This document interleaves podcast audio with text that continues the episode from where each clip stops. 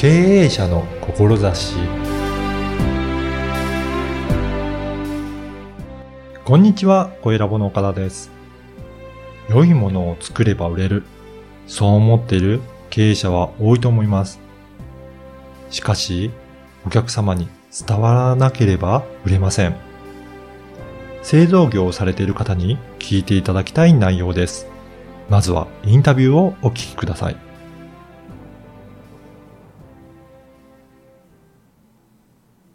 今回はブランド戦略アドバイザーであり、弁理士の山田達也さんにお話を伺いたいと思います。はい山田さんよろしくお願いしますよろしくお。願いします。まずはどういったお仕事されているのか、そのお仕事の内容を簡単にご紹介いただけるでしょうか。はい。えっ、と、私もともと、あの、化学メーカーに勤めていて、技術屋なんですね。はい。ですので、最初にあの、始めた仕事っていうのは、あの、特許の申請の仕事っていうのを始めました。で、その後に、あの、弁理士の資格を取得したんですけど、はい。えっ、と、まあ、仕事やってますとね、うんなかなかその特許取るだけだと、えー中小企業さんとかうんも、あまりこう、それでビジネスが良くなるとか、はい。えーっていう感じもしない気がしてましてね。うん。えーじゃあどういうことをうん。重視してやっていったらいいんだろうということを考えたときに、やっぱり中小企業さんもうんブランドをちゃんと作っていかないと、はい今の時代はうまくいかないなっていうことに気がついたんですね。はい。ですので今は、あの、ただ特許を申請するとか、うん。えーそういう申請業務だけではなくて、じゃあそのどういう商品を作ればいいんですか、はい。えーで、どういう特許を取ればいいんですか？あで、じゃあ、えーブランドを作っていくにはどうすればいいんですか？ということをトータルにアドバイスする、えーブランド戦略アドバイザーという仕事をやっております。そうなると、本当に弁理士さんは、まあ、特許の申請とかがメインになる方もいらっしゃるかもしれないですけど、はいはそうではなくて、その、何を申請するか、その前の企画の段階から一緒にご相談して、そうですね。作り上げていくということなんですね。やっぱりあの、申請業務だけやってるとですね、はいどうしてもその、これを作ったから、これについて特許を取りたいみたいな話になりがちなんですけど、はい。でそもそもそれが商品として考えた場合、うん売れるんでしょうかとか、世の中に受け入れられるんでしょうあかーっていうことは、あんまり考えられてないケースが結構あるんですね。あ、そうなんですね。はいどちらかというと、できるからはい作りましたっていうものもあるんですかね。はいはい。うんいわゆるあの、プロダクトアウトという考え方なんですけど、はい。えーこれが新しいものができたから、うんとりあえず特許を取っておこうみたいな話が多いわけですよ。はい。だから、そうではなくて、やっぱり商品としてどういうものを企画していくのかっていうところから考えて、じゃあそのビジネス守るためにはどんな特許を取ったらいいんですかっていうふうに考えていく方が、はい。えー事業的にはすごくメリットがあると思いますね。そうですね。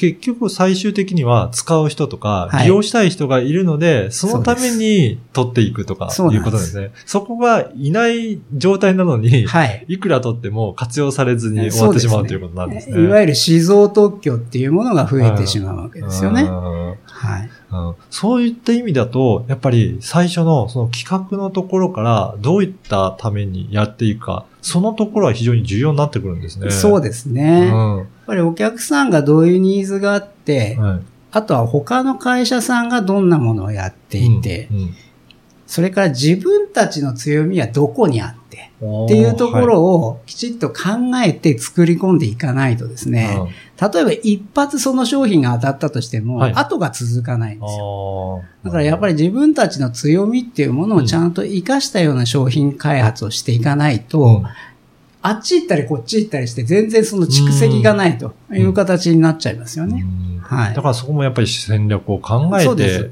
取っていく必要があるんですはい。ね。やっぱ戦略ですよ。うんそして、先ほどもありましたが、それから、えーその後ですよね。はい。と特許とか、えー商標を取った後も、やっぱり大切になってくるんですかね。そうですね。うんまあ、私見てますと、うん結構特許を取ると安心してしまう人が多くてはい。えーせっかく特許を取ったんだから、それをうまく活用して、ビジネスをちゃんと伸ばしていかなきゃいけないんですけど、そこができてない方が非常に多いですよね。もう取っただけで安心してしまう。そうですね。それで取ったから売れるんじゃないかとか、はい活用してもらえるんじゃないかっていうふうに思いがちだけど、なかなかそうではないんですね。そうですね。うん。えー特許を取るっていうことと、その、売れるっていうのは全く別の問題ですから、はい。えーじゃあ特許を取ったから、それをね、うまくこう、アピールをして、うんうちはいい技術持ってるんだよと。うんうんだから使ってくださいっていうような、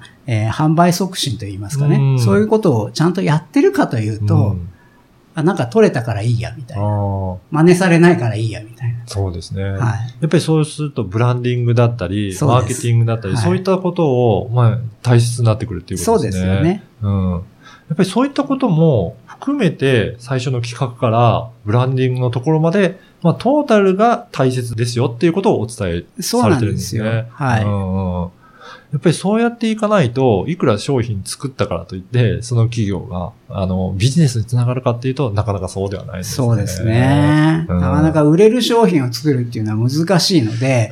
えー思いつきでやってもね、はい なかなかうまくいかないですね。はい。あの、この番組は経営者の志という番組なんですが、はい山田さんにとっての志はいと、どういったものなのか、ちょっとお聞かせいただけるでしょうか？はい。えー私はもともと製造業にいたんですけど、やっぱり日本の製造業ってもっと力があるんだよというところを、えー世の中にアピールするような仕事がしたいなというふうに思ってますね。うんうんうんえー日本っていうのは、その技術立国っていうふうに言われてはいるんですけど、最近ね、ちょっと製造業が元気ないという状態になっています。で、日本というのは、やっぱりすごく繊細なものづくりをね、はい。えー得意としてるっていうふうに私は思ってるんですけど、だから、アメリカみたいにですね、宇宙開発とか、うん。AI とか、うん。ああいうものよりも、やっぱり金属を加工するとかね、はい。えーそういう仕事の方がうん。日本は向いてるんじゃないかなというふうに思ってるんですよね。だからさっき言った強みの部分ですよ。はい。日本の製造業の強みって何、うんでそういうところをちゃんとアピールをして、えーいい技術を持ってる人、はい。いい会社、はい。いい工場、うん。えーそういうところがちゃんと評価されるような形でね、えーやっていけたらいいなというふうに思ってまして、私もそのお手伝いを少しでもできたらというふうに思ってるんです。だからやっぱり強みを生かすための企画だったり、はい。あとブランド作りだったりというところまで全て、はい対応されてるっていうことなんですね。はい。はい。あのー今日のお話を聞いて、その山田さんの取り組み、すごく興味ある方もいらっしゃると思うんですが、はいまあどういったところで情報発信されてるでしょうか？はい。えっ、と、私、あの、ブログを結構書いておりまして、あはいえっ、と、刺さるブランド戦略研究所というブログを作ってまして、はい。ブランド作りに関する情報ですとか、商品企画に関する情報、あるいは差別化ですね。他の会社さんとどういうふうに、えー差をつけていくのですかっていうような情報。こういう情報をですね、あの、常に記事をアップしておりますので、ぜひそちらの方も見ていただけると嬉しいですね。そうですね。そうすると、具体的に、あんな事例とかも取り入れながら、なんか書かれてたりするんですかね？はい、そうですね。あの、あまり難しいことを言っても仕方ありませんので、えーなるべくその商品、実際の商品ですね、こういうものを取り上げながら紹介をして、この商品はこういういいところがあるので真似していきましょうとか、うんうんこれはこういうところが失敗しちゃったねっていうような事例を元にした記事が、えー多いので、うん。はい。やっぱりそうするとイメージしやすいですね。そうですね。ん。はい。そして自分のところに当てはまることができるのかっていうところで参考にしながら、あ、じゃあやっぱりこういった取り組み必要だとか、そうですね。そういったところの参考になるということですね。はい、そうです。はいその他にもなんかいろいろと山田さん取り組まれているようで、なんかセミナーとかもやられてるんですかね？そうですねそれはどういったセミナーとかやられてますか？あの、私のところではですね、あの、いわゆるブランド作りはどうするんですかっていう質問がありますので、はい。えーそこをどうやって取り組んでいくのか、うんえーブランド戦略に関するようなセミナーですね。うん。まあ、例えば、あの、簡単なところで言いますと、商品名をどうやってつけるのっていうネーミングの話ですとか、はい。えーそういうものもですね、えー月に1、2回ぐらいですかね、のペースで、えーやっております。そうなんですね。はいネーミングをするにも、やっぱりなんか法則じゃないですけど、はいやり方があるんですかね。ありますね。おーそうなんですね。そう、あの、結構ですね、ネーミングって皆さん、あの、難しい、言葉を作るの難しいって思われてる方多いんですけど、やっぱりルールみたいなものはあります。はいえーそれに当てはめてきちっと作っていくことが大事ですね。結構思いつきでキラキラネーム的なものをね、えーつけちゃう人が多いんですけど、うんやっぱりあの、お客さんがどう見えるかっていうところがすごく大事ですね。あえー経営者の人が、あうんの、パッと思いついて、これでいこうなんて言ってうん、作ってしまうと、大体ずれてしまうことが多いあということです。やっぱり目線としては、あの、利用されるお客様の目線で、やっぱり考えていくことは大切なんですね。そうですね。あの、両方大事なんですよ。お客さんの目線で見て、ちゃんと伝わるもの。えーそれから、えー作る側がどんな思いでその商品を提供してるんですか、うんっていうところが伝わる。うん。まあ、この両面は必要だと思います。だからそこをちゃんと法則に当てはめて、はい。作ることによって、その商品の価値がちゃんと伝わるというこそうでとなんですすね。ね。はい。だから、これ本当に商品を開発されたりサービスやられてる方、すごく重要なことになりますね。そうですね。あの商品名変えただけではい売り上げが随分変わったなんていう事例も結構ありますからね。そうですね。はいだからやっぱりそのあたりは慎重に経営者の方考えてやられるといいのかなと思います。はい。ぜひそういったこともホームページとかですかね。はいに、はい、情報あるようなので、ぜひホームページもチェックいただければと思います。ぜひこの、はい、ポッドキャストの説明文にも URL は掲載させていただこうかなと思っています。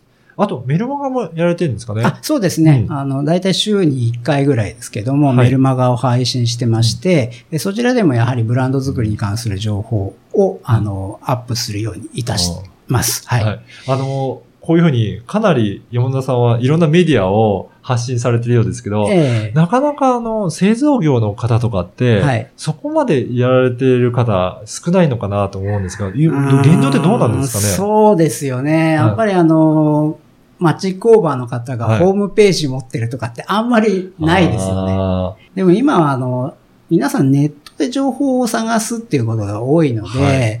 えーそこが開いてないとですね、うん。なかなか仕事も入ってこないし、世の中に自分たちの存在をアピールするっていうことができまーせんので、、まあ私も自分で情報発信が大事だと思ってやってますので、そういうアドバイスなんかもね、えーぜひさせてもらえればというふうに思ってますけど。もう本当に今頃、スマホで何でも調べて、はい。それで、えーそこから注文もしたりとかする場はい。合多いと思うので、そうするとそこに載ってなければ、ネット上では存在しないものになってしまいますよね。そうなんです、そうなんです。うん。だからたまたま、あの、英語のね、はい。ホームページを作ったら外国から注文が来たなんていう話もね、聞いたりしますので、うん。いかに情報を発信することが大事なのか、今の時代は特にそうですね。そうですね。それで自分の強みをちゃんと表現して、しっかり発信する。まあ、そのあたりをトータルとしてブランドを作ってアドバイスされているっていうことかなというふうに思いましたので、はい。ちょっと変わった便利詞です。そうですよね。はい。なんか幅広いなと思いましたので、はい。ぜひ